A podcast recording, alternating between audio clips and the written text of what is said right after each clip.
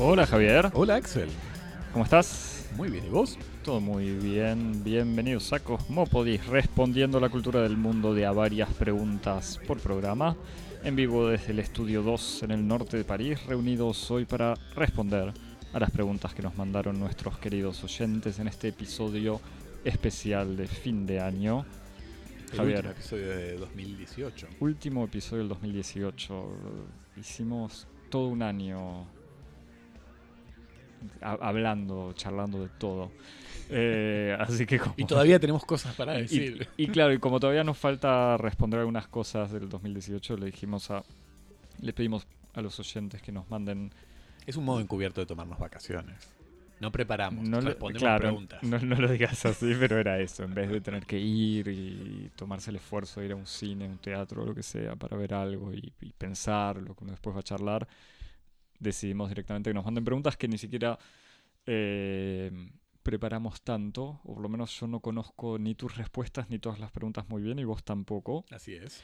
Eh, las preguntas las recibimos en cosmopodis.gmail.com. También nos pueden seguir en... En arroba cosmopodis, en Instagram y en Twitter. Muy bien. Es más, algunas recibimos por, por, por las redes sociales. Muy bien. Y para estar seguros que saben cuándo volvemos de vacaciones, pues nos vamos a tomar dos semanas de vacaciones. Eh, para estar seguros que volvemos para enero, no sé siquiera qué fecha, Te suscribís. te suscribís. te y eso es lo más unís, fácil. te Así unís cuando en un, en un vínculo de suscripción en Apple Podcast, Spotify. Google o donde te guste. Así cuando ponemos en línea el, el regreso en el 2019 te enterás y si no obviamente en las redes sociales también lo anunciaremos todo a su debido tiempo.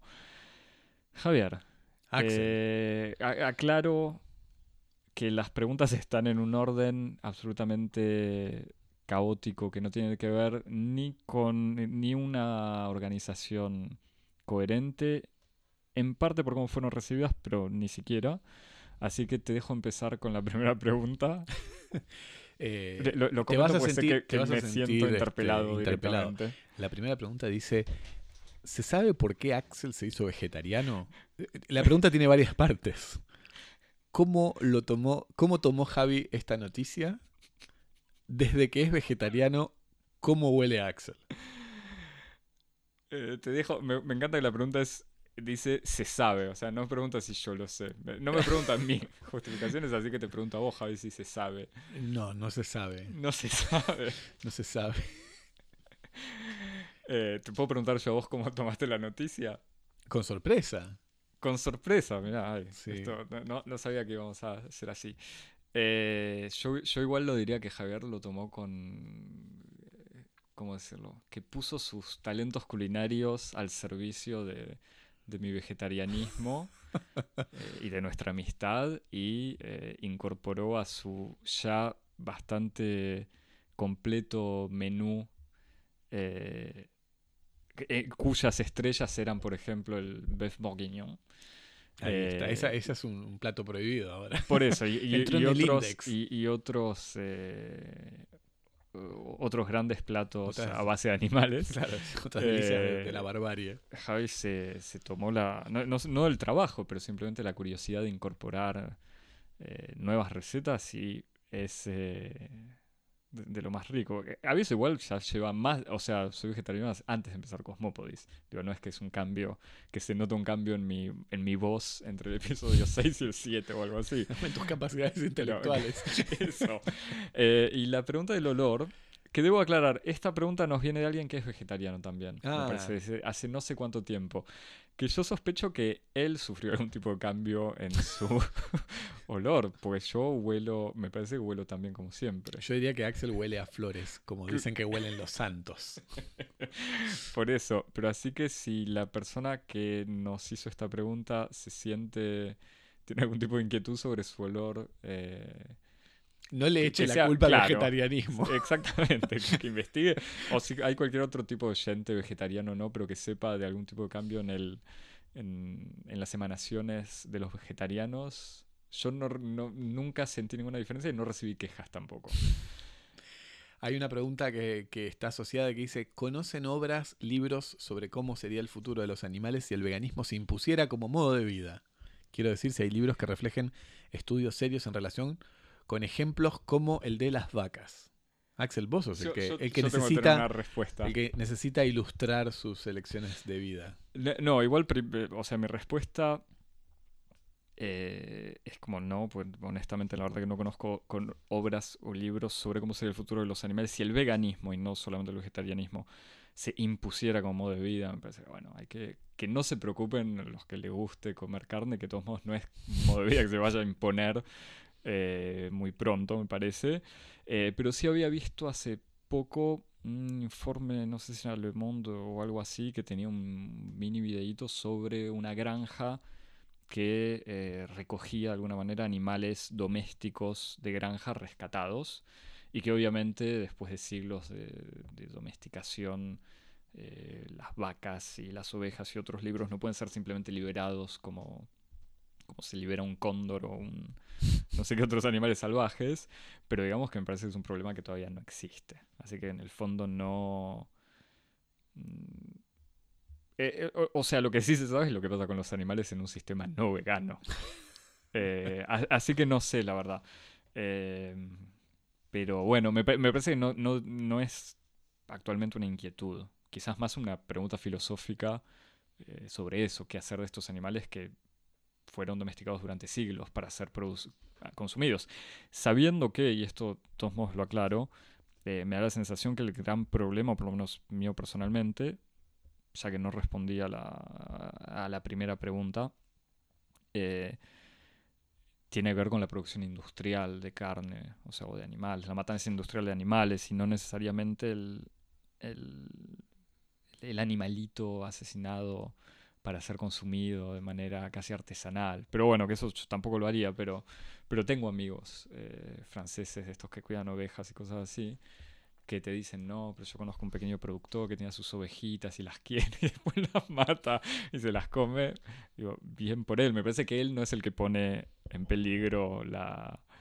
Eh, bueno, igual sí respondo, así a modo de propaganda, por qué hay que hacer esto vegetariano, porque me parece que es un modo de vida eh, que, se justifica, que la producción industrial, además de cierto dilema moral sobre las condiciones de producción de vida para matar, para ser asesinada, para ser consumida por los seres humanos, eh, incluso en el tema del uso de tierras para alimentar ganado que después es consumido, eh, producido y consumido de manera absolutamente industrial y masiva, los antibióticos, hormonas, todo ese tipo de cosas. Hay muchas razones para consumir menos carne por lo menos. O sea, de ahí a no consumir nada depende de cada uno.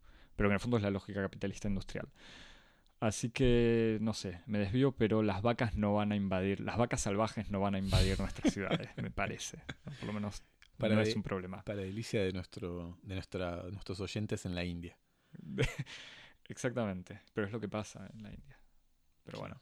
Em, respuesta, eh, pregunta, segunda pregunta que está también ligada de alguna manera es ¿a dónde van a comer después de discutir?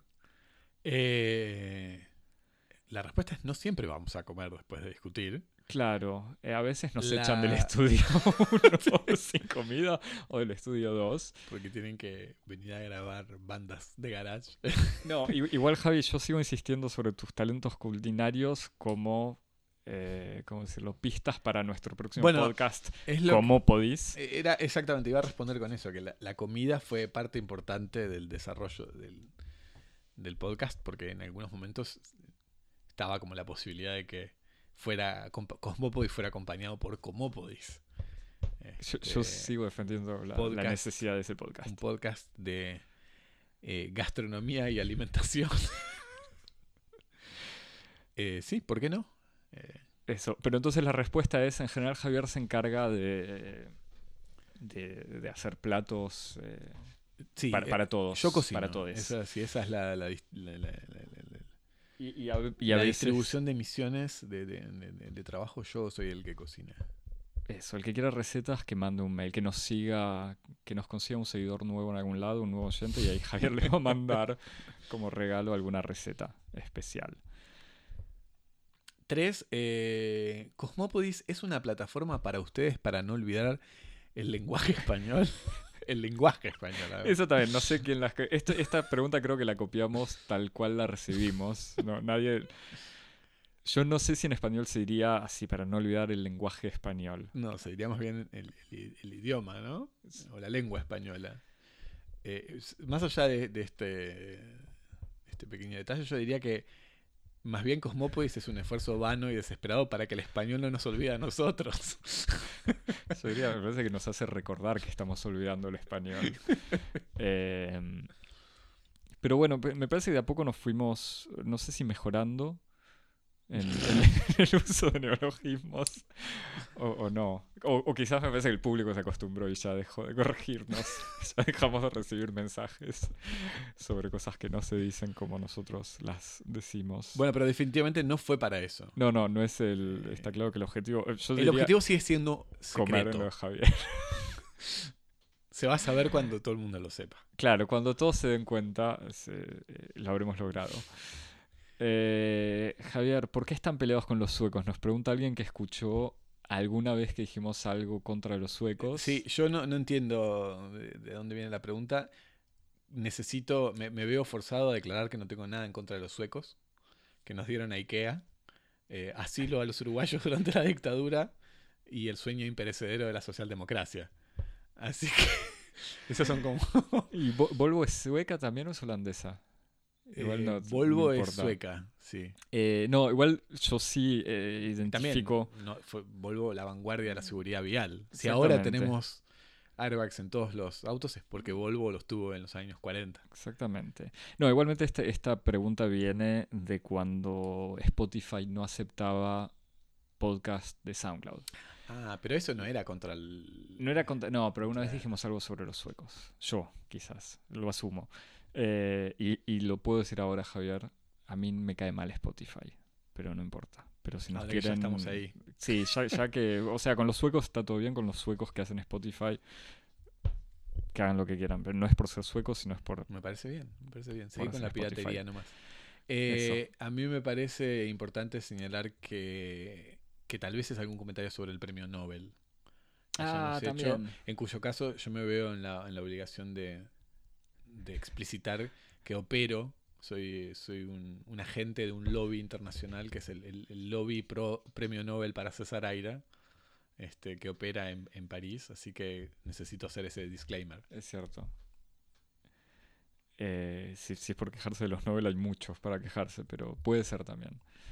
Eh, y la película de Square era sueco también el director, ¿no? Era sueco, sí. Sí, sí, que le había robado a Lola Arias, que había Que usado había el robado- nombre Le había robado no- nada menos que su nombre. al artista Lola Arias. Así que también, le, por lo menos a ese sueco también le podemos... eh, Pero en calidad, en calidad de canalla más que en calidad de sueco. Sí, bueno, como cualquier nacionalidad en el fondo. Cualquier persona que es canalla, es canalla por ser canalla y no, no por ser, por tener un pasaporte. Eh, Javier, quinta pregunta de 25, aclaro. Aunque no todas son así. ¿Qué piensa Javier sobre el concepto de post-verdad? Uy, pienso que veníamos re bien con preguntas divertidas. Me encantó. Igual hubo dos personas que hicieron preguntas sobre la cuestión de la post-verdad. Sí. Así que hacete cargo. Eh, qué sé yo, pienso lo que piensa medio todo el mundo, me parece. Eh, que es menos un, un concepto que un síntoma, ¿no? Que es como el, el nombre periodístico más reciente de un problema que es como viejo, como vieja es la filosofía, ¿no? Y como vieja es la democracia en cierto sentido. Es el problema así como el problema del sofista en el fondo, ¿no? Este, que construyendo, que puede construir poder usando la razón y el lenguaje en un uso distinto al del servicio de la verdad. Este, así que nada, pienso eso. Eh, qué sé yo. Me parece que también lo, otro que es interesante de la posverdad es que es que nos pone en contacto como con las formas más chocantes de la voluntad de creer.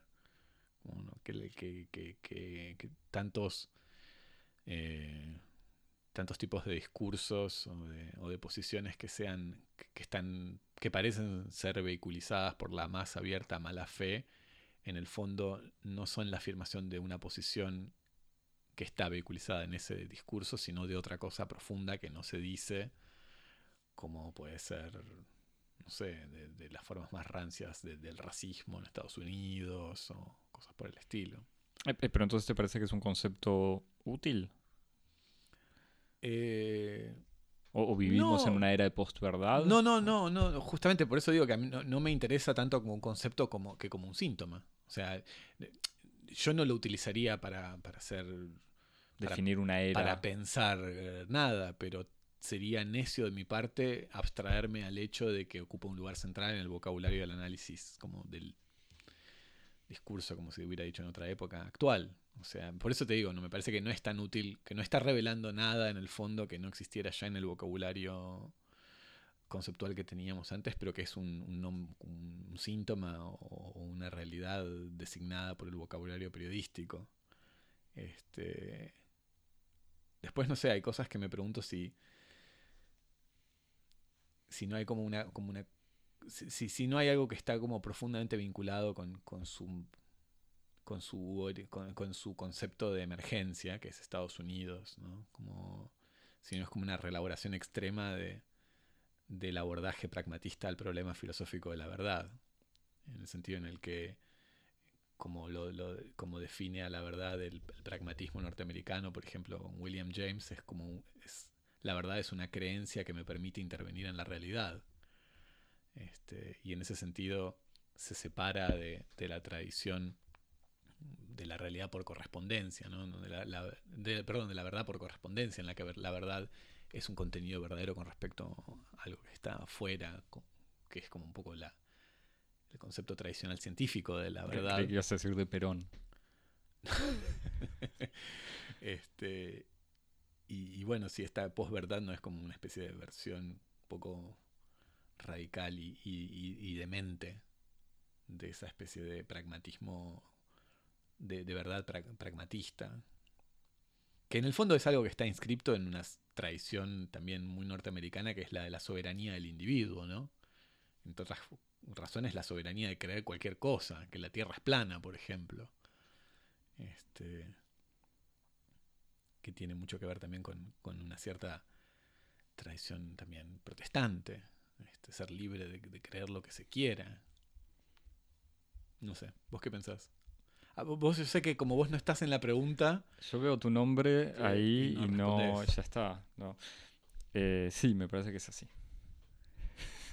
No, Que la lo- respuesta lo, que es decís tuyo es verdad- lo que decís vos es verdadero. la, la- la- exacto, es como- eso es lo que vos, Eso es lo que vos pensás. re- y que nuestro oyente puede pensar también lo que quiera.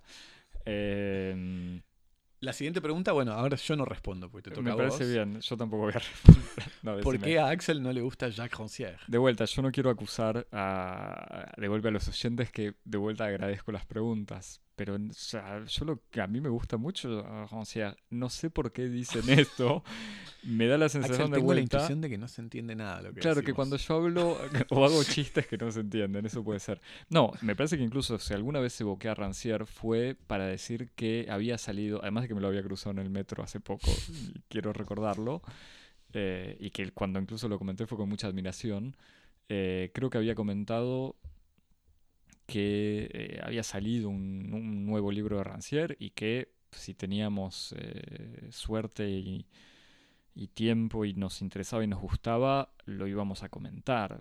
eh, y, y no lo hicimos, o sea, nada más, pero no fue porque no, no, yo no lo terminé de leer, al final me lo compré, lo empecé, comentaba unas películas, era interesante, pero no nada más. Pero a mí Rancière me gusta mucho, tampoco leí toda la obra, me acuerdo que la, la Maison Tante, no sé cómo se llama en castellano, el, la, la- Al desentendido. el desen- sí, tiene sí, un nombre algo así Desentendido. eh. el desentendimiento o algo así, lo había empezado y eh, me pareció muy difícil. O sea, empecé a Rancière, tiene libros más accesibles que otros. A mí el Rancière del maestro ignorante, La noche de los proletarios, me gusta mucho. Eh, hay otro más filosófico que me, mm, se me escapa un poco, pero, pero en, en sí me, me gusta. No sé, Javier, igual vos eh, podés hablar, aunque no esté tu nombre en la película. No, no, yo todo lo que vos decís está, está bien. Bueno, pero la próxima pregunta sí, es para vos también. Si tuviesen que volver a nacer, ¿qué oficio o trabajo no sindicalizado les gustaría hacer? No veo razón para esperar a volver a nacer para hacer otro oficio, pero. es un poco fatalista. Eh, Yo tengo una respuesta. Va, no sé si Javi. sí, sí, no, ver. escucho tu respuesta. No, me parece que si, si nos estás preguntando. eh, o sea, si tu oficio o tu trabajo es no sindicalizado es porque no te estás organizando bien. Vos o y tus colegas. Hacete cargo, claro. No, es que yo supongo que tiene que ver alguien, no sé, es un artista, imagino, la persona que, que nos pregunta esto y que cree que vive solo. Pero no, eso, eso es lo que te quieren hacer creer. Vos podés organizarte. Eh, A, a mí para, para jugar el juego, eh, eh, fantaseo con, con la... Porque por supuesto todas estas respuestas, estas respuestas son meras especulaciones. Eh, fantaseo con la, con la idea de, de ser músico o deportista. ah, como algo no sindical. Bueno, pero es que de vuelta, Como- en, ambos casos te puedes sindicalizar. O sea, es más, deberías hacerlo. Me gusta como en, Francia, por ejemplo, a los, lo- como las agrupaciones estudiantiles se les llama sindicatos estudiantiles. Todo puede ser un sindicato si, si tenés razones para quejarte. Hmm. Y Javi puede ser músico y deportista. En el fondo Yo lo puedo sos. ser músico y Lo- deportista. en el fondo lo sos. Buenísimo, No, excelente. yo, yo te considero Vos me... no solo cocinero y, y co-conductor. Qué bueno. y Al final de este episodio voy a hacer tantas cosas. Claro. Podría ser astronauta, Javi, también. Vamos. Te dejo la próxima Por pregunta, favor. te dejo que la leas vos, aunque es para los dos. Esta es una pregunta para los dos. ¿El programa se afianza por la relación de amistad que tienen ambos? Eso lo asumen no sé de dónde. Es una relación puramente comercial. Exactamente, somos socios. Estamos Somos unidos por un contrato. Una persona que dij- dijo, ustedes dos van a trabajar juntos. Hasta que nos echen alguno de los dos. Hasta que los Lo que, accionarios que, lo que sí dijo, lo que sí dicen en el contrato es lo que va a decir acá. La pregunta es, son como el Batman y el Robin de la cultura. Sin aclarar quién es quién, pero me gusta eso. Por eso mi pregunta tiene que ver en cuán- tiene que ver a propósito de cuántos se conocen. Estoy reformulando al vuelo. ¿Cuál es la comida favorita de Axel? Esta va para vos, Javi. ¿Y cuál es la comida favorita de Javi? Esta es para vos, Axel. Entonces me permito adelantarme. Creo que la respuesta hubiera sido mucho más difícil antes de que vos fueras, este, te hicieras vegetariano. Ahí, porque el, es como Sería- el sería vegetarianismo. milanesa igual, sería Claro, fácil. exactamente. El vegetarianismo excluye toda una serie de posibilidades que yo hubiera considerado como asado o milanesas. Yo diría que tu comida favorita es la pizza. Ah, mira. Eh, eh, primero, igual toda esta introducción. ah, gracias por la introducción en, en la pregunta. Eso de ser el Batman y Robin de la cultura me, me- me encanta. Eh, Es me parece que es una respuesta a nuestra serie de tweets a propósito de, el- de los superhéroes de los artistas. superhéroes artistas. Que Clarín había titulado, Clarín y otros medios, que Tomás Sarraceno era el Spider-Man de la cultura. Exactamente, y de ahí surgieron otras posibilidades. que nosotros construimos un, M- un MCU, un Marvel Cinematic Universe de artistas. Ma- Marvel y DC, Javier Batman y Robin son... Es cierto, es Eh, doble respuesta, igual. Honestamente, y no, no lo pensé mucho tampoco, pero no tengo ni idea cuál sería la comedia favorita de Javier. Me parece que Javier es un tipo muy eh, abierto para saber disfrutar muchas cosas, así que no Yo mismo creo que no sabría responder. tiene esa tendencia al, al poliamor gastronómico. o sea, puede amar muchas, eh, muchos platos a la vez y de manera igual y diferente. Me, me preguntaba cuando, cuando leía la pregunta qué es lo que uno entiende por comida favorita. Si, si es como la comida que uno comería todos los días. Sí, bueno, Porque es- eh, si es un plato que, que me gusta con locura, es- ah, estoy, puedo pensar en varios, pero está clarísimo que si tuviera la posibilidad o incluso estuviera condenado a comer eso, eso todos los días, me volvería loco como cualquier otra cosa que uno repite incesantemente. Claro. Sí, sí, es que es lo mismo. Yo estaba pensando la pizza. No, me parece que Javi, vos te confundís porque la pizza es una opción fácil cuando, cuando tenemos que comer apurados después de grabar un programa a veces. No sé si la pizza es comida favorita. Yo no pienso en un plato, pero pienso, por ejemplo, almendras y aceitunas. Eso sí Ah, forman parte de mi dieta. eh, que de vuelta todos los días no sería saludable, pero, pero es una opción.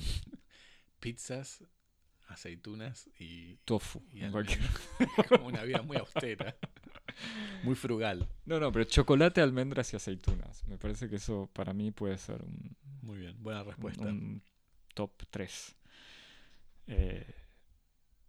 Javier, la próxima igual de que está, es, tienen la, la misma forma. Es- son estas preguntas muy difíciles. En caso de que se terminara el mundo y ustedes integraran una selecta lista de elegidos para salvarse y alejarse en una nave espacial, ¿qué libros rescatarían del desastre? ¿Qué pelis? ¿Qué música? ¿Y cuáles instrumentos musicales? Solamente tres de cada uno. Es como una acumulación de injusticias. Tener que elegir muy poco y encima de nosotros, imagínate si nosotros aseguráramos la supervivencia de la humanidad. Sería, eso sería la mayor injusticia de todas. Es que eso fue lo que a mí más me preocupó de esta pregunta. Es como hay muchos dilemas, además de que elegir. Eh, no sé si Javi vos tenés pensado. Sí, yo, yo pensaba en algo que habíamos medio comentado al pasar antes, que la mejor modo de responder esta pregunta es con ejemplos del más eh, insigne, sabio eh, de, la, de los relatos de catástrofes, que es Roland Emmerich, director, director que nos ha traído películas tan maravillosas como El Día de la Independencia, que en dos de sus películas catástrofes canónicas, del canon... ¿Las dos, ¿Las dos son de él? Por supuesto, Axel. En el gran canon del cine de, de, la catástrofe universal, que son El Día Después de Mañana y 2012, se problematiza, como diríamos en Cosmópolis, se problematiza la cuestión de la supervivencia del acervo cultural humano. Eh, una de estas escenas es la que vos recordabas. Eh, claro, que a todo esto, eh, comentando, haciendo la lista de las preguntas, comentando lo difícil que era esta pregunta, yo me había acordado de una de estas escenas que Javier va a comentar ahora y Javier se había acordado de la otra. Lo que es interesante. Te dejo seguir, por favor. la, la, escena que vos recordabas era una escena del día después de mañana, catástrofe climática en la que una especie de noche polar ataca el hemisferio norte y nuestros protagonistas se refugian en el recinto de la Biblioteca Pública de Nueva York y ante, ante el, frío, las temperaturas el clima gélido que se abate sobre el edificio, eh, se ponen a, quemar libros. Este, el método no por placer, sino porque necesitan calor. Más nazi de calefacción humana. Y, y entonces eh, van a, buscar libros y, dos de los personajes discuten a propósito de la pertinencia o no de quemar la obra de Nietzsche. Uno dice, ¿cómo vas a quemar la obra de Nietzsche, que es el más grande pensador del siglo XIX o del siglo XX? Y el otro dice, sí, pero era un misógino y estaba enamorado de su hermana o algo por el estilo y, el, diferendo está interrumpido por, otro personaje que está en otro piso diciendo tranquilos, tranquilos, traigan carritos que acá está toda la sección de derecho fiscal. Eh, así que parece que el derecho fiscal no tiene, no tiene el privilegio de la, permanencia. Y yo pensaba en, la película 2012, en donde hay uno de los personajes que antes de entrar literalmente a una especie de arca o algo por el estilo, eh, ante un diluvio universal, se da cuenta de que el único, casualmente, el único libro que, pudo salvar es el último libro que estaba leyendo, que era un libro de ciencia ficción eh, medio, medio malo, mediocre, o en todo caso, eh, ostensiblemente indigno de ser el último representante de, de la cultura humana en el futuro. Así que pasa algo de eso, ¿no? Como que las cosas que sobreviven a veces sobreviven por azar. Pienso por, incluso en la, primera, que esto es como también un gran tema en la ciencia ficción, que es como la primera gran transmisión satelital, que es la que se considera como la primera señal que está en la burbuja de señales radiales emitidas por el planeta Tierra, o sea, lo primero que una civilización extraterrestre va a recibir del planeta Tierra, es la transmisión en vivo de la transmisión televisiva en vivo de los Juegos Olímpicos de Berlín del 36. Este, con un desfile nazi y el discurso de Hitler. Así que a veces... ¿Lo, que da lugar a, la película Nazis en el espacio, en la luna o algo así o no? No lo sé. Eh, no, eso es otra... es, una, película que existe. no importa que nunca vi. Creo que la premisa. Pero la premisa ya es. Sé que tenemos en, los mails recibimos que hay gente que le gusta cuando resumimos aproximativamente argumentos de películas que no vimos. Pero igual nos felicitaron por la manera de escribir Destino Final. Dijeron que no estuvimos tan lejos, así que. Creo haber entendido que la película esta de los nazis en el espacio es que Von Braun había desarrollado no cohetes eh, balísticos, sino un, programa secreto de naves espaciales y que ante la inminencia de la invasión aliada sobre Berlín eh, hubo una especie de, de delegación de nazis que se escaparon en naves espaciales y se posaron en el lado oscuro de la luna. Y allí se desarrollaron para planear su reinvasión, que creo que no es O sea, No no, tiene no nada tiene- que no son ver. extraterrestres nazis, No. sino nazis en el espacio, como dice el título. exacto. Y bueno. Eh, yo, sabes que la pensé en serio. Igual es una pregunta difícil, pues la traté de pensar en serio, pero me parece que es necesito más información sobre estas condiciones del fin del mundo. En serio, porque uno dice, incluso esto de salvar así libros, películas y cultura, es parte de un esfuerzo colectivo. O sea, podemos negociar entre nosotros, vos agarras esos tres, yo agarro estos tres. No, pero es que eso, es- eh, o- eso o es una decisión falsea- individual. No, pero es que falsea el 3 cada, el tres cada uno. Porque si Bueno. entre todos podemos. Ya no es 3 cada uno. Y es bueno. 6 entre los dos, que ya Y- cambia mucho. Pero por eso digo, mis tres libros los voy a poder leer solo yo, los puedo compartir. no, es un, es un problema. Entonces Cambia es- totalmente. La Y, y no es lo mismo, porque incluso, pero es como lo de la comida que me decías antes, no es lo mismo decir, estos son mis tres libros preferidos o tres libros que me gusta regalar, eh, pero que no sé si los querría tener como único eh, bien eh, para el futuro, sobre todo después de una destrucción de la Tierra, ¿no? Quizás es más fácil, más interesante tener un libro, un manual de, mm, no sé si medicina o de qué, eh, y, y en una edición que dure, que tener un, un libro lindo de poesía. Pero. Axel, qué, qué- qué triste Lo, lo, que estás pero diciendo. lo mismo, no, no, no, es que bueno, con las películas también pasa lo mismo. Está claro que hay películas que las tres películas que pueden ser tus películas Las favoritas consecuencias que pueden tener lo que acabas de decir. no son eso, muerte a Baudelaire, salven al, no sé, algún manual de física o de química. Eh, pero no, no lo digo en chiste. O sea, segu- seguramente es más lindo tener un libro de poesía igual. Eh, pero que sean las obras completas de alguien. Eh, bueno, pasamos a la pregunta no, no, siguiente. no, no, déjame Ah. terminar, déjame terminar que, que con la música y las películas, con las películas es lo mismo. Con la música sí lo pensé también, y ahí me parece que hay que elegir algo como tipo sinfónico, porque, o sea, y que, está ligada con los instrumentos para reproducir. O sea, uno dice conservar CDs o uno necesita conservar música como obras para tocar con los tres instrumentos después que uno conservó. O sea, y me acordaba esto sí de la gran cita de, no sé si lo dice Wagner o quién lo dice, que parece que en el 48 Bakunin, que era amigo de Wagner, lo fue a ver mientras escapaba de la policía, lo fue a ver a un ensayo eh, de la orquesta que dirigía, no sé si en Dresde o en Hamburgo o en dónde, eh, que estaban ensayando la novena de Beethoven y Bakunin, ahí en un momento de debilidad burguesa, eh, dijo, cuando destruyamos el viejo mundo, esto habrá que conservarlo. Eh, algo así. Así que no sé, no sé si sería la novena igual de Beethoven. Pero, pero bueno. Eh, nada, eso. Sigamos. Y sobre los instrumentos, no sé. Uno quiere querer una guitarra bajo y batería para hacer un power trio.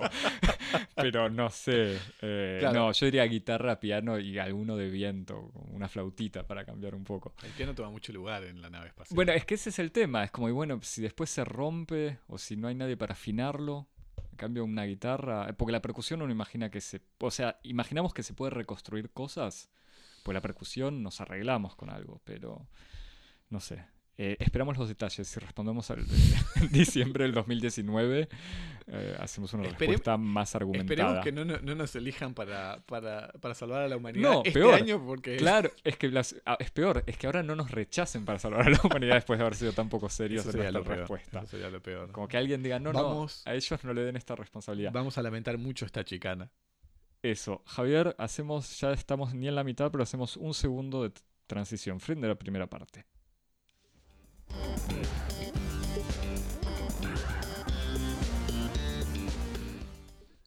Seguimos con más preguntas. Eh, ¿No creen que la falta de imaginación en la política y sobre todo en las personas que ocupan cargos políticos es una muestra de que hay un orden que perdió sentido de ser? ¿La imaginación al poder no tendría hoy cierta vigencia? Axel. Me- Esta es otra, otra pregunta, o sea, no, sé si difícil es la respuesta, pero me parece que igual es pertinente. Eh, yo no sé si la...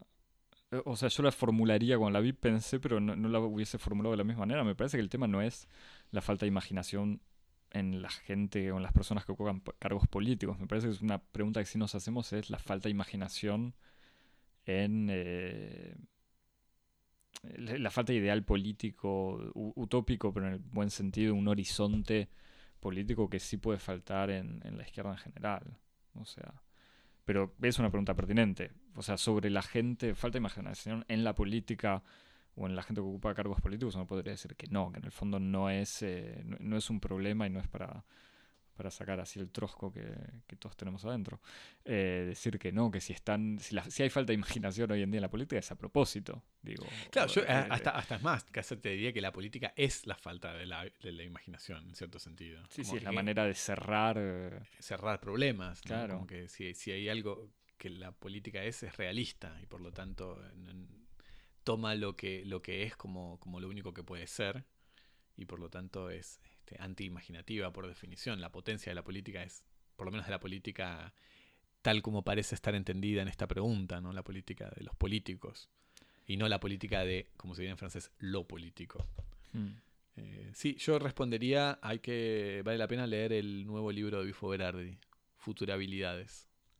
Eh, muy li un libro muy interesante, en donde él hace como toda una especie de distinción sobre los futuros posibles dentro de cada presente, como las potencias de futuro y cómo eh, digamos, lo político es lo político radical hoy es activar la potencialidad de esos futuros posibles, pero como improbables o u obturados o, o excluidos dentro de, del episteme de un presente. Así que Sí, en el que estamos en el fondo entre la defensa de, de los derechos adquiridos, eh, no sé si la idealización de gestas pasadas o sí, pero o micropolíticos, tipo luchas micropolíticas que sin dudas pueden ser necesarias, pero que no son un horizonte nuevo. Sí, y sobre todo que, que están ancladas en el presente más que eh, claro, claro, que en un futuro. Uh -huh. Bien, bueno, si vieron, otro oyente nos manda este mensaje, le agradecemos. Si vieron Le Livre d'Image, el libro de imagen, Dedíquenle por favor un podcast. Disfruté mucho el que hicieron sobre la chinoise y film socialisme de Jean-Luc Godard. Eh, Axel. No, sí, la respuesta es muy simple. No lo vimos en realidad porque todavía en Francia no salió. Eh, con todo un tema, es una película, la película, la última película de Godard, que fue proyectada en Cannes, que ganó algún tipo de premio, me parece. Eh, y que es, eh, o por lo menos desde un punto de vista personal y del podcast, muy esperada. Al mismo tiempo, el, todo el tema en Francia sobre la distribución y la difusión tiene que ver con que no... Eh, o sea, en Francia, que es el problema de Netflix con, con, otras películas, que en Francia como una película sale en el cine no puede ser distribuida por afuera de, eh, del cine antes de los dos años o algo así, que es un poco menos en realidad. Porque vi que Sama salió en DVD ahora y Sama fue distribuida hace, en marzo, me parece. Eh, pero hay como un tiempo de espera. Y Godard dice, por lo que había leído en algunas entrevistas, que es una película que a él le parece que tiene que ser vista en televisión. En una, dice, en una televisión con parlantes alejados para separar sonido e imagen. En una eh, recomendación que puede ser pura provocación de Godard también. Y no, eh, o sea, no sé, pero bueno, él incluso evocó... Sí, igual la provocación en Godard no es como pura en el sentido de caprichosa. No, no es caprichosa, claro. Eh, pero, pero viene evocando mucho la difusión en espacios que no sean salas de cine. O sea, en teatros, eh, museos, pero al mismo tiempo él decía que bueno, que tampoco quería un lugar como el Centro Pompidou, donde se había evocado y sospecho que puede ser uno de los lugares posibles para que sea proyectada pero dice, bueno, que es un lugar como demasiado institucional. Así que estamos esperando, sabiendo que, y esto no lo chequé esta semana, pero imagino que apenas esté disponible, y creo que ya está disponible en algunos, en otros países, en plataformas de streaming, va a ser pirateado. Entonces va a estar disponible y la podremos ver. Y era algo que comentábamos, de alguna manera puede llegar a ser como el deseo de Godard en el fondo. Sí, es, es, a mí lo que me entusiasmaba de, de, de, toda esta especie de pequeño escándalo acerca de, de, las modalidades de distribución es que es una es un golpe más del genio del sabotaje que es Godard, ¿no? Que, que si hay algo que, que lo, lo, le divir, lo, lo, divierte y lo estimula casi desde el comienzo de su carrera es como sabotear o, o, o probar, o probar la estabilidad de los de los pilares sobre los cuales se sostiene la institución cinematográfica. ¿no? Lo, mismo que en los 60 su modo de, de, de, de liberar, o sea, su indiferencia con respecto a, a, la tiranía del guion era un modo de liberar al cine del dogmatismo del argumento, del modo de después de, de problematizar o complejizar las convenciones entre audio y, e imagen que, que- que- él consideraba que venían de convenciones así miméticas del cine norteamericano, que promo- promovían un, un cine de la transparencia, en donde todo se puede escuchar y todo se puede ver, e incluso el modo de, construir y, digamos, de llevar a- al fracaso por el absurdo la técnica de- del 3D en Adieu Langage. Eh, son todas esas, esos estos procedimientos de sabotaje, de sabotaje que hace Godard. Me parece que esta pequeña escaramuza con respecto a los medios de, de, de difusión de la película hay que verlo como parte del proyecto estético de Godard. Que incluso hay como una especie de prefiguración o de, o de primer intento de esto con el tráiler de Film Socialismo. No sé si se acuerdan que esto lo pusimos en el Twitter hace unos meses. Film- eh, Godard, ¿Cómo, no se acuerda? Godard, eh, eh, eh, antes del estreno de Film Socialismo, la difundió entera en YouTube, acelerada para que quepa en Los Dos un minuto y minutos, medio. Claro. O sea, el tráiler de la película era la película acelerada. Condensada y sin audio. Este, No, con- me parece que con el audio Con el audio el fondo, acelerado. pero que lo hacía inaudible. Exactamente. Este, como venciendo la, la lógica de la publicidad, como del mostrar sin mostrar, m- no muestra nada mostrándolo todo. Y, y me parece que esta es una nueva escaramuza en, en la, en, este repertorio de lucha contra la institución que tiene Godard. Eh, eh, Sabiendo que en una, otro detalle an- anecdótico, pero en lo que es, es la- el mercado de la difusión de Godard, de todos modos Godard tiene muchísimo más éxito en el extranjero y sobre todo en Estados Unidos que en Francia, en términos de números. O sea, también es el tema que ningún cine, o imagino que los potenciales distribuidores piensan, bueno, es, es Godard, eh, o, o sea, es el, el nombre más importante del cine eh, francés y al mismo tiempo, en vida por lo menos, eh, y al mismo tiempo tampoco es un, se garantizan, sobre todo con lo que parece ser esta película, un éxito en salas. Así que es como una especie de apuesta absolutamente simbólica. Pero bueno,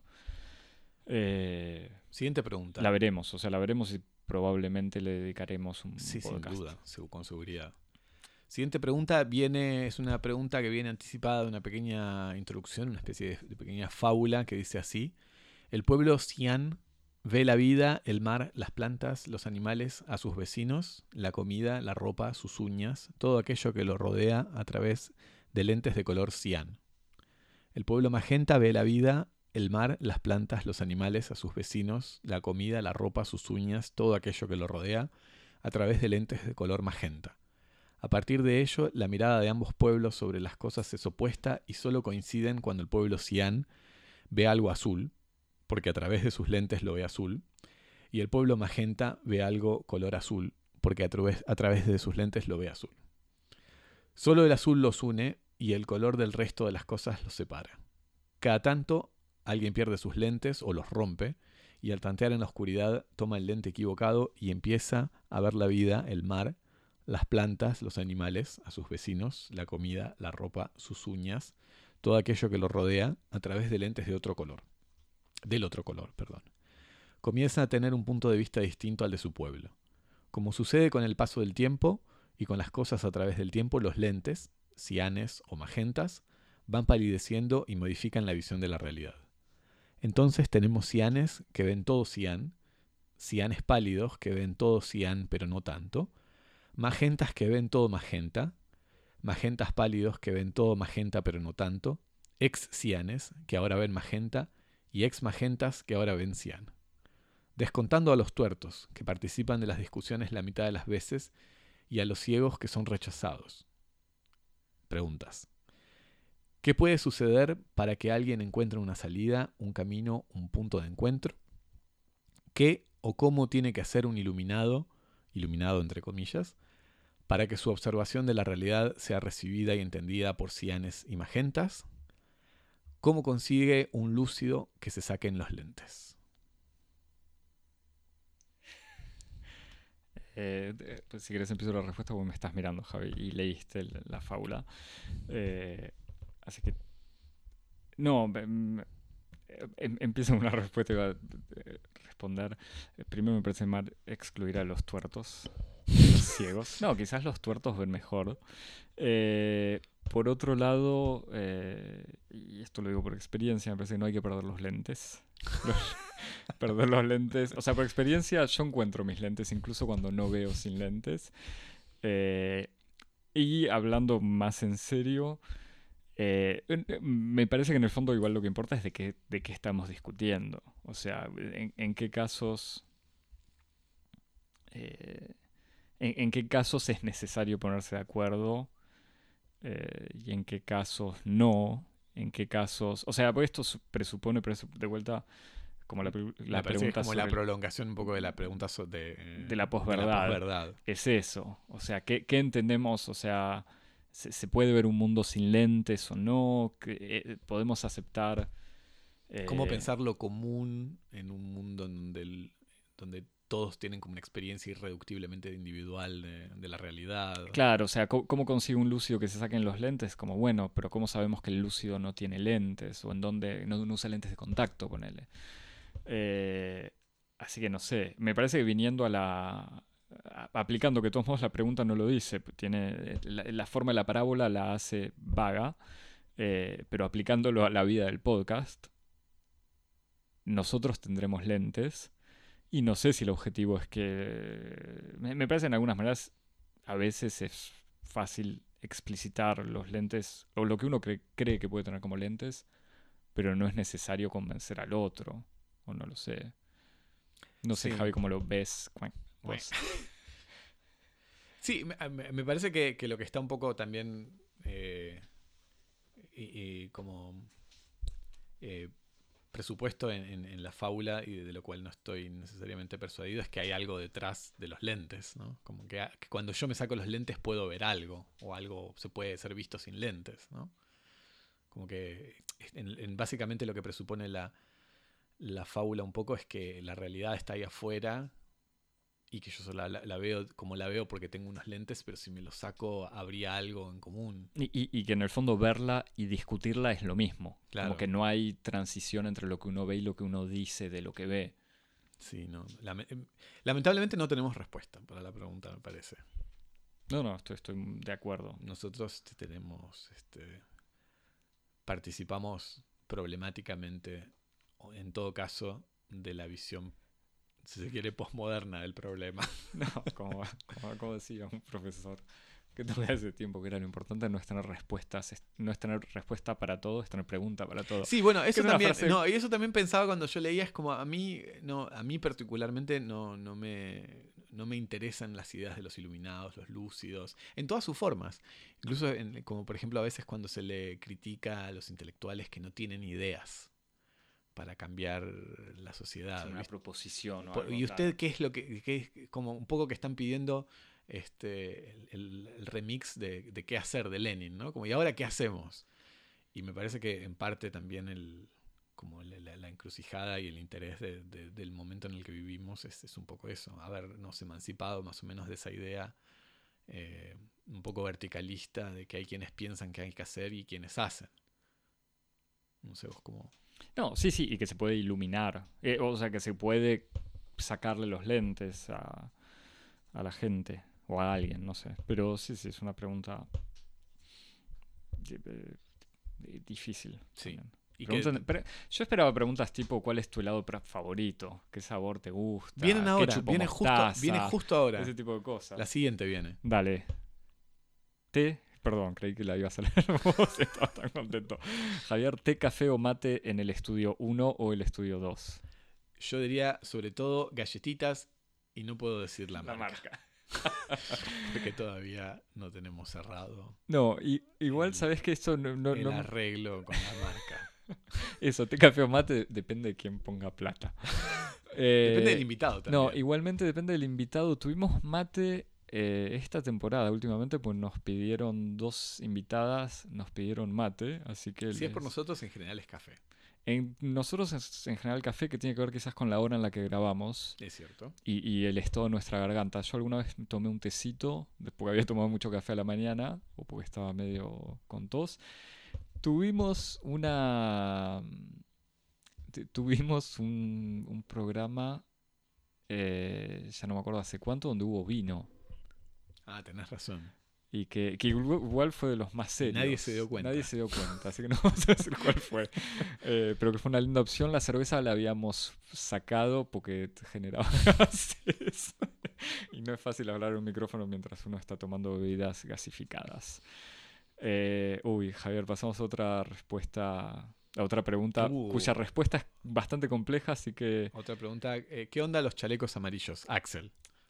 Eh, yo tenía esta, ¿sabes que esta pregunta igual fue la única que dije, uy, la voy a preparar bien, no lo hice y no sé cómo resumirlo, eh, cómo resumir la respuesta, trato de responder brevemente, o sea, brevemente. Los chalecos amarillos es un eh, movimiento complejo que empezó con gente en Facebook eh, quejándose por el, el aumento del precio del combustible, o sea, el, aumento de un impuesto al combustible, lo que iba a hacer que los combustibles fuesen más caros, y en la elección de chalecos amarillos era porque en la ley vial francesa eh, todos los conductores de autos tienen que tener eh, un chaleco amarillo, uno de estos chalecos que reflejan la luz, Como bien nos enseñó Karl Lagerfeld. Eh, que había participado en las campañas. No, no, no sigo ni tanto a Karl Lagerfeld ni a las campañas para la gente que tiene autos. Justamente, siendo alguien que no tiene auto, eh, no me sentía muy eh, tocado por este tipo de protesta, que al mismo tiempo se le asociaba justamente a reivindicaciones reaccionarias, antiimpuestos, individualistas, cercanas en el fondo a la extrema derecha. Bastante rápidamente y por suerte eh, hubo una especie de reformulación de estas preguntas, sobre todo viniendo de la izquierda, diciendo, bueno, no hay que quejarse porque aumentan los combustibles, sino quejarse porque el poder adquisitivo baja. No hay que quejarse por los impuestos, o sea, no, no hay solamente que quejarse porque aumentan los impuestos para los trabajadores, sino recordar que una de las primeras políticas, una de las primeras leyes que votó el macronismo fue bajar, suprimir el impuesto a la fortuna, un impuesto histórico francés sobre los bienes o la gente que tiene más de 700.000 euros de capital, me parece, o algo así. Eh, entonces en realidad fue una movilización que mezcla gente muy eh, heterogénea en todo sentido, o sea, sociológicamente, políticamente, eh, incluso de territorio, de edad. En la izquierda había habido muchos debates si aliarse o no.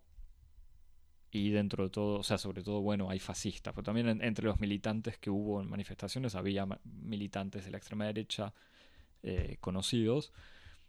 Pero nada, el movimiento se fue ab- abriendo de alguna manera o, siendo, o, eh, ¿cómo se dice?, integrado por, por militantes de izquierda, lo que lo hace más interesante, sobre todo en las violencias. No sé, Javi, si querés comentar algo. Eh, no, no, pienso que... eh, O sea, violencias, las for- formas exi- no, es- ta- llenas de excitación de la manifestación, de la expresión. ese auto que quemé no es violencia. Axel. No, pues, vi- violencia es la, es la desigualdad, ¿no? O violencia es el Porsche estacionado Claro. en este barrio. Este, no, no, pero pensaba que como una respuesta no respuesta, a mí me gustaría, y con esta pregunta que hago así, eh, hago este, en voz alta, como lo utilizo como método extorsivo, podríamos invitarlo a David para que venga a hablar con nosotros de esto, que habíamos hablado Habíamos Eh, hablado con él de Podemos y de populismo. Podemos y populismo, así que Y pu- bueno, me gustaría, sí, sí, sería interesante escucharlo. Supongo que tiene un discurso igual.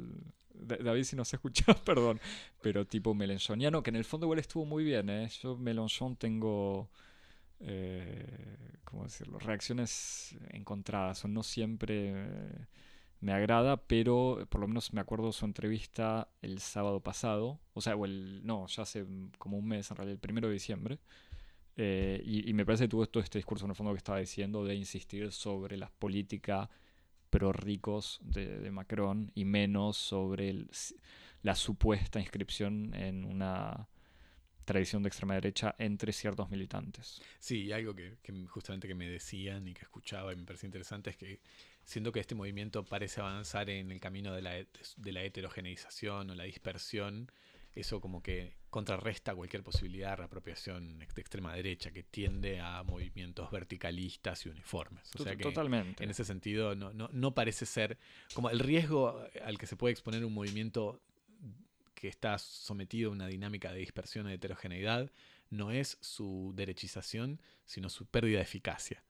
Este, pero en todo caso. Y- igual completo, pues esto me lo comentaba alguien por afuera de. Un argentino, digo, por afuera de estas preguntas, que cierta excitación que se ve eh, sobre este movimiento mirado desde afuera, también hay que calmarla un poco, en el sentido como, bueno, no, no es. eh, Macron no va a renunciar, Macron no va a llamar a elecciones, Macron ofreció, eh, cual rey, un aumento de 100 euros.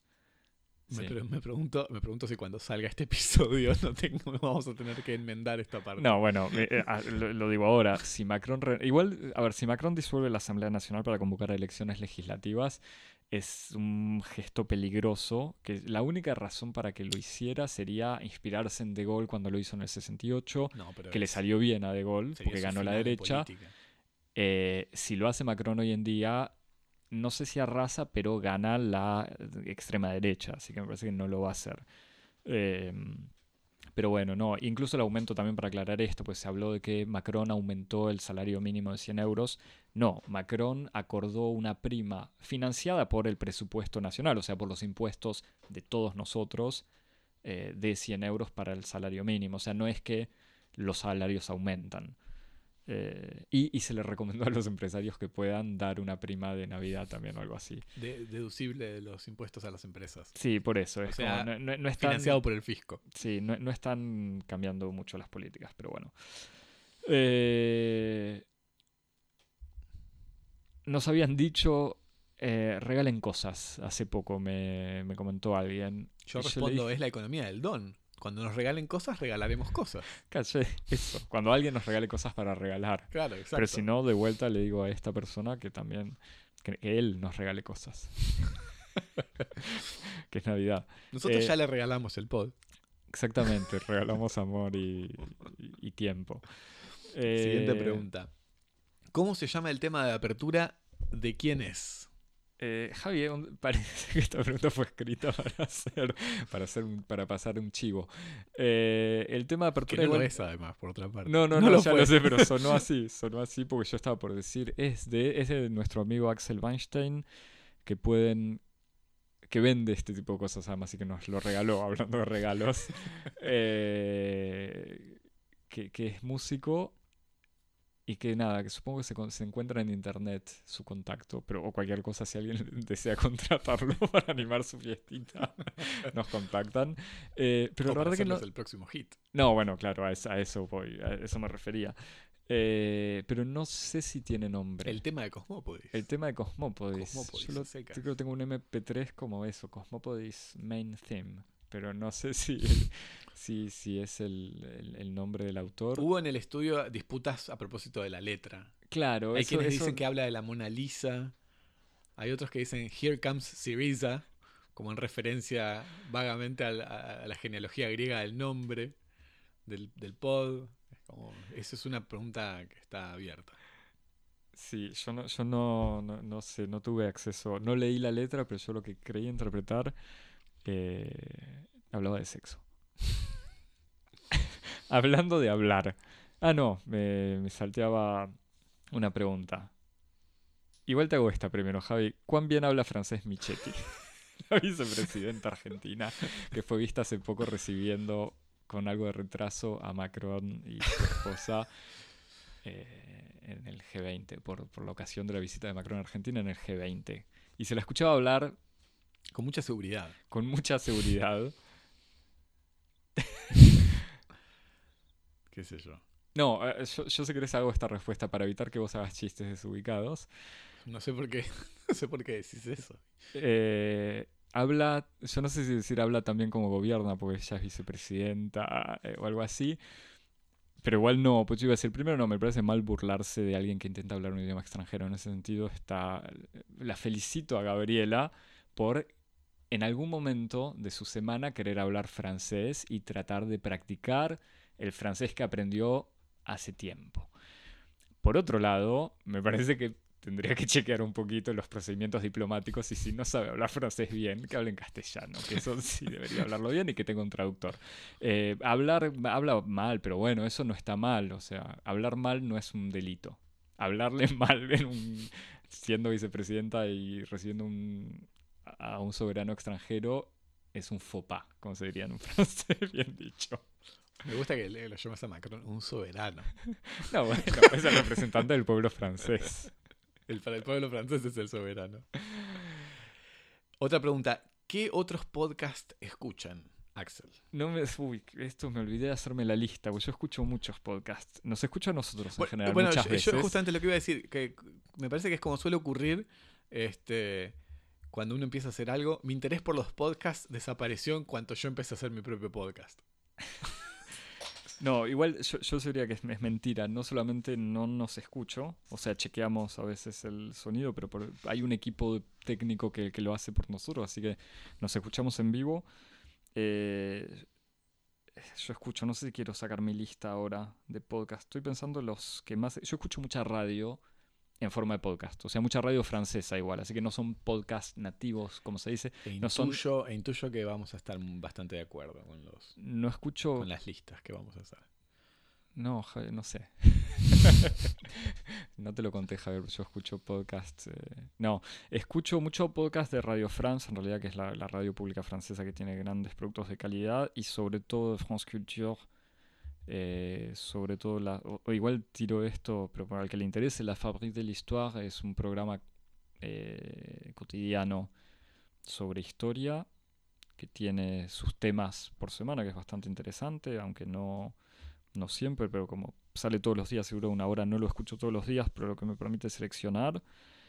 Eh, escucho a veces, no escucho podcast en castellano igual, salvo Radio Ambulante que eh, a veces me molesta y a veces me lo disfruto. Eh, Radio Ambulante es una especie de podcast de pseudo documentales, investigaciones de la radio pública estadounidense, hecho o producido por, eh, creo que es un peruano, pero que como ellos dicen, los sonidos de América Latina o algo así, que tienen en general investigaciones en distintos países, eh, que es un podcast o son como documentales demasiado explicados y con demasiados efectos de sonido para mi gusto, pero que cuentan historia y demasiado contados, o sea, con demasiado, demasiada historia, eh, pero que tiene sus cosas interesantes, eh, pero no escucho los podcasts de tipo de crimen y esas cosas. Javier, te dejo a vos contar algunos. Yo me doy cuenta también de que mu- muchos de los podcasts que yo escucho en el fondo son como formas, eh, como formatos de audio de, de- de- periodismo escrito. Pienso, por ejemplo, en el Long Read del Guardian, Claro. pienso en, en el podcast que tenía, que creo que hace, hace mucho que no sale en la revista M Plus One, una revista eh, neoyorquina que también tenía artículos que eran, que tenía como pequeños reportajes que eran prolongaciones de artículos. Eh, pienso en Artsy, que también era, tenía algunas cosas interesantes. Este, en Politics and More, o los, o los distintos podcasts del New Yorker. Sí, yo lo- los que estoy checando que sí escucho siempre, primero, o, o en desorden en realidad, así lo dejo para el final, ah, no sé, no- mi favorito, pero casi. Eh, todas las cosas de Crooked Media, o sea, los ex ayudantes de Obama, no todas igual, pero ex eh, escritores de discursos de Obama que tenían un podcast llamado Keeping It 1600, cuando todavía gobernaba Obama, eh, y que se transformaron en eh, Crooked Media, Pod Save America, Pod Save the World, que son podcasts sobre política americana y sobre la política extranjera de Estados Unidos. Son demasiado estadounidenses por momentos y sobre todo últimamente con las elecciones están muy focalizados en las políticas eh, o las estrategias políticas del Partido Demócrata, así que estrategias casi electorales. electorales más que políticas, claro. Así que en ese sentido son menos interesantes. Pod Save the World me gusta porque Pod- a mí es- de esos lo que, nom- que nombraste, el, el único al que estoy suscripto y sigo es Pod Save the World. que es de vuelta un tipo que trabaja, Tommy Vitor, que trabaja en la parte de comunicación de... Que fue el eh, antiguo portavoz del Consejo de Seguridad Nacional. Claro, o sea, el secretario de Estado en Asuntos Exteriores. No, bueno, pero por ese lado iba. eh, que hace un programa donde entrevista periodistas o diplomáticos o gente sobre la política extranjera estadounidense con una visión extremadamente estadounidense, pero es interesante y salvando las distancias también el Foreign Desk del Monocle eh, también es un podcast sobre política internacional que igual me gusta porque no tiene nada que ver con lo que hacemos nosotros ni con lo que me interesa en todas las otras dimensiones de la vida, pero de golpe me, me gusta la política internacional y que también es un podcast con una visión muy eh, eurocéntrica, liberal, pero que está muy bien informado. O Y que en lo, ese sentido lo- es lo interesante. lo podés cortar, como, como se corta el café con leche, con Intercepted, claro, que es el podcast de, del- de Intercept de Jeremy Scahill, que es como un- lo contrario, es como una especie de, de conjuntos de medios abiertamente así como antiimperialista, Pe- norteamericano, pero claro, antiimperialista. de la izquierda norteamericana. Claro. Y después nuestros amigos Linoleum Knife. Sí, que ese es como casi mi podcast favorito. Claro. Dave White Nuestros padres espirituales. y Alfonso Durán. y Alfonso Durán, que son dos críticos eh, yanquis que viven en Los Ángeles y que hablan de películas mientras viven juntos y cocinan y hacen cosas y, y son los dos eh, inteligentes y simpáticos. Eh, eso. Pero bueno, bueno, no sé, sino Le Más que la Plume también como programa de radio francés que es interesante, Sí, son un bueno, grupo de críticos. Les, Les Masques et la Plume, Les Chemins de la Philosophie, Les Temps des Écrivains, Une vie d'artiste. Yo son- sí, igual eso se llaman la filosofía, eso ya me cansaron. Pero bueno. Eh, pasamos, estoy buscando dónde estábamos. ¿Qué cosas fueron a ver y no hablaron y no comentaron en Cosmópodis? Es una lista, no sé, Javi. yo- Nada, yo vivo adentro del estudio. que- claro, es eso, me parece que no, no vemos cosas ¿Qué te por importa? afuera. La, respuesta, la respuesta es ¿qué te importa? Eh, sí, yo, estaba en otra respuesta insultante que podría ir en cada pregunta, pero que vamos a evitar. Eh, no, igual en realidad, eh, honestamente, much- por suerte muchas cosas que no comentamos y que me parece que tiene que ver igual un poco...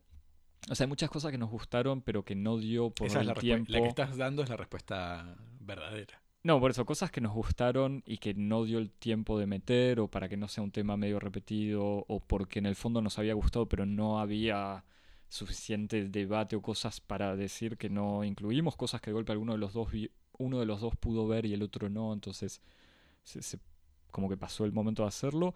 Y sobre todo, ver, o sea, digo todo esto para decir que también elegimos a veces no hablar de cosas que no nos gustaron. Eh, que eso que incluso el, después del primer episodio que hicimos, donde mm, habíamos criticado, eh, habíamos hecho las cosas, la lista de las cosas que nos habían gustado eh, de la película de Mitre, La Cumbre, ¿no? No sé cómo se llamaba en castellano, pero no era La Cumbre. El presidente. El presidente, o el presidente era en francés, La Cumbre quizás en castellano o en inglés, pero bueno, no importa. Eh, en realidad nos fuimos dando cuenta que es más interesante o nos disfrutamos más hablar de cosas que nos gustaron que eh, criticar algo que no nos gustó, salvo cuando no estamos de acuerdo entre los dos y ahí sí podemos pelearnos un poco. Eh, pero en general igual vimos muchas cosas. Eh, yo fui a ver y a escuchar mucha música también y vos, Javi, leíste mucho. Sí. Pero nada, no... Los libros dan muy, ma- muy mal material para podcasts.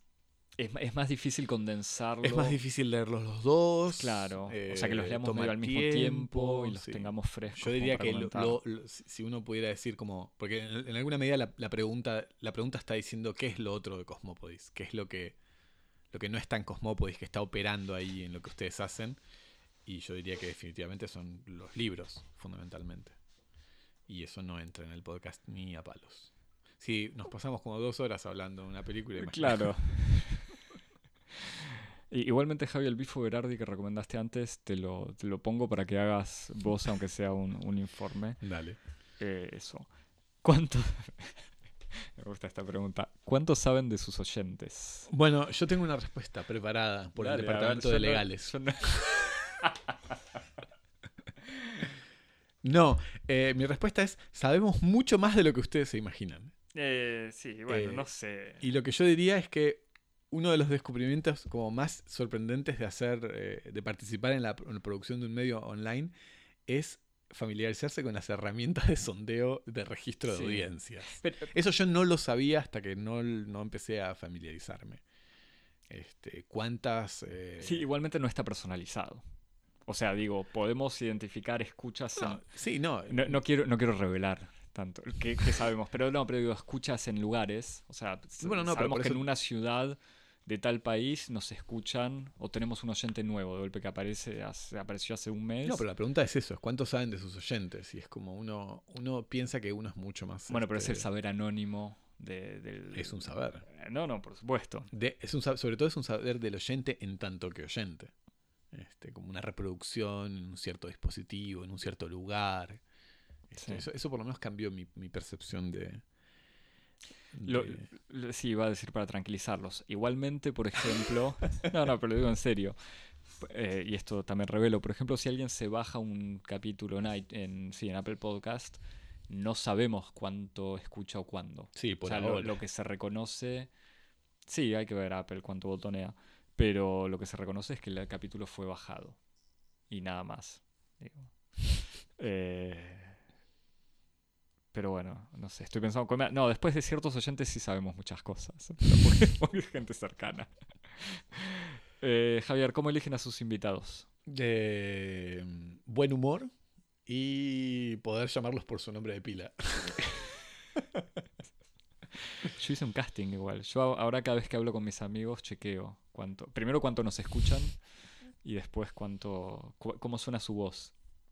No, en general son amigos con los que nos gusta hablar. O que no significa que con amigos que nos gusta hablar no. O sea que gente que no es invitada es que no nos gusta hablar por afuera. Pero nada, es, es el, placer a veces recibir gente. Exactamente. Y, y gente que se quiere prestar a, a esto, porque también hay gente que, que ha rechazado invitaciones. ¿Por qué critican arte, libros, películas? No, porque sí critican arte. Perdón, ¿por qué si critican artes, libros, artes, artes, libros, películas, exposiciones, no hacen lo mismo con algo de música? No, con nada. con, nada, de dice. música, nos dice. Ópera, conciertos, discos, etcétera. Etcéteras. Eh, Y porque no sabemos nada de música. no, claro, pues Porque de música sabemos menos que de cine. porque me parece que la- primero que las charlas que hacemos no son, o sea, no son críticas en el sentido estricto, no sé, pero digo, podemos charlar de algo. eh, pero no es solamente dar nuestra opinión, o, o puede ser una opinión, obviamente pasa por cierta opinión personal, pero no es solamente decir me gustó o no me gustó. Entonces, y, y tampoco tengo- es un análisis técnico. Yo tengo una, una respuesta que es que en el fondo, por lo menos respondo por mí, eh, en el fondo yo siempre hablo de literatura, incluso cuando hablo de películas. Y ese aparataje, ese, ese aparato crítico no sirve para hablar de música, me parece. Sí. No, bueno, de, de- de ópera igual al final nunca lo hicimos tampoco, pero pues podría haber una puesta en escena.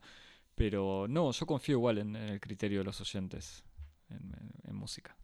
De- También confío en, el los- las películas y otras cosas. Digo, no es que necesitan algo escucharnos para tener un criterio. necesitan necesitan este, ser acompañados para otras cosas. No, pero me parece que ya a veces pasamos tiempo diciendo pavadas, no es necesario que opinemos sobre todo. O pavadas o no, pero bueno.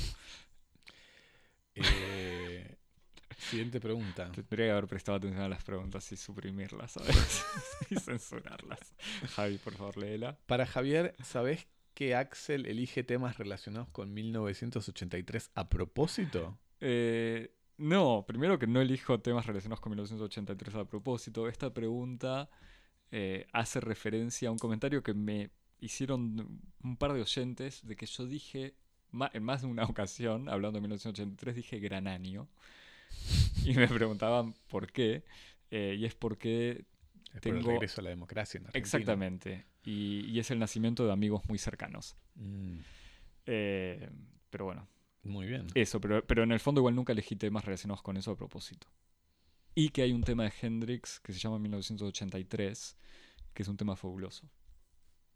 Obviamente el tema anterior a 1983, pues Hendrix murió antes. Muy bien. Para Axel, esto si querés Javi, para Axel va a haber episodio especial si Racing sale campeón el año que viene.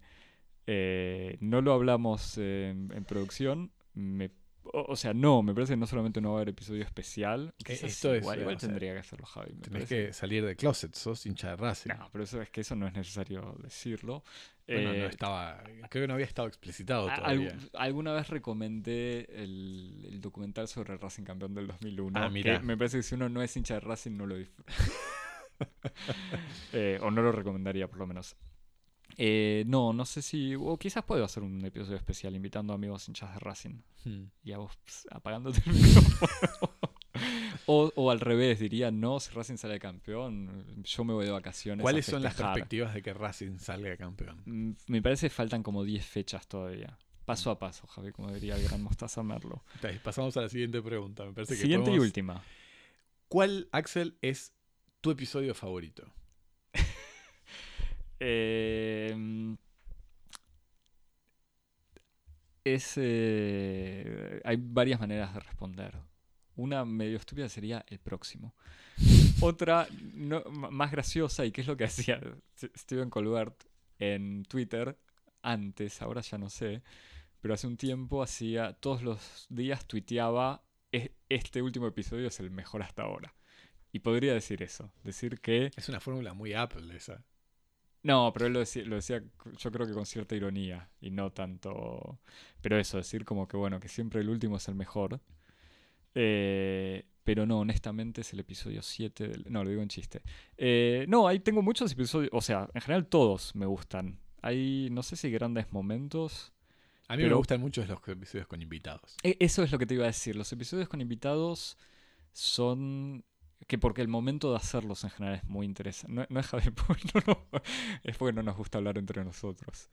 Se nota cosa, claro, que, que probamos eh, como algo falso todos los días. eh, pero los invitados siempre es interesante porque da una charla diferente. O sea, eh, y, y siempre es divertido recibir gente. Así que con los invitados es agradable hacerlos. No tengo ni idea cómo es escucharlos. Eh, pero así que no, no te- en serio no tengo episodio favorito. O sea, además sería estúpido decir como así, el, el segundo de la primera temporada fue muy bueno y después venimos barranca abajo. No, bueno, yo diría, yo este, diría este es que lo- lo- los episodios son los episodios con invitados siempre tienen un gusto muy particular y después porque hay que responder después de este ejercicio de no responder ninguna pregunta, hay que responder alguna pregunta. Yo diría que uno de mis favoritos es el episodio de la chinoise y de film socialismo, que es un episodio fue muy muy divertido. Ah, que hicimos juntos. Claro, fue el mismo episodio. Yo me había olvidado. Mira, no, yo te diría, estoy entre días de fábulas, días de sol, días de trabajo, días de viaje, días de fuego, días de decadencia, días de ecos, días de elevación. no, no, no voy a leer la lista completa, pero tenemos ya a esta altura muchos episodios grabados, así que no- no sé, no sabría cuál recomendar, pero, pero, pero todos se pueden reescuchar.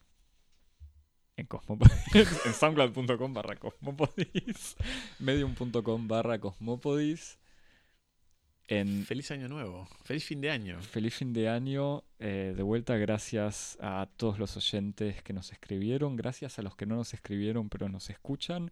Gracias a los que nos escucharon alguna vez y no nos volvieron a escuchar. Pero quizás caen en este episodio. Y, de vuelta les, les agradecemos. Gracias a los mensajes con correcciones, recomendaciones, consejos, saludos, agradecimientos o lo que sea. Eh, gracias a los que recomiendan, a los que critican, a los que insultan. No, pero de vuelta, gracias a todos los oyentes, gracias a todos los invitados. Gracias a, a vos, Javier. Ay, Axel, gracias a vos. Gracias. Seguiremos así. Gracias al pasante, que labura muchísimo más de lo que eh, Al pasante- decimos. le queremos decir que deje de quemar nuestros autos en la puerta del estudio Que por más que chaleco se amarillo que saque se el ponga, chaleco no amarillo. y que no va a tener prima de fin de año. Importante esto, decirlo aquí al aire. Eh, y bueno, que vamos a, a seguir en 2019. Eso, seguiremos en 2019 por mucho más Cosmópodis. Eh, Javier, ¿en dónde nos seguís? Nos seguís en arroba cosmopodis en Instagram y en Twitter. Y nos puedes escribir a cosmopodis.gmail.com y nos seguís en todas las plataformas de podcasting habidas y por haber. Todas, la que más te guste y hasta las que no conocemos. Hasta el muy felices fiestas para todos, Felices muy feliz fin de año y volveremos hacia el 18 de enero, creo. Cuando menos se lo espera. Eso. Hasta el año que viene. Chao. Chao.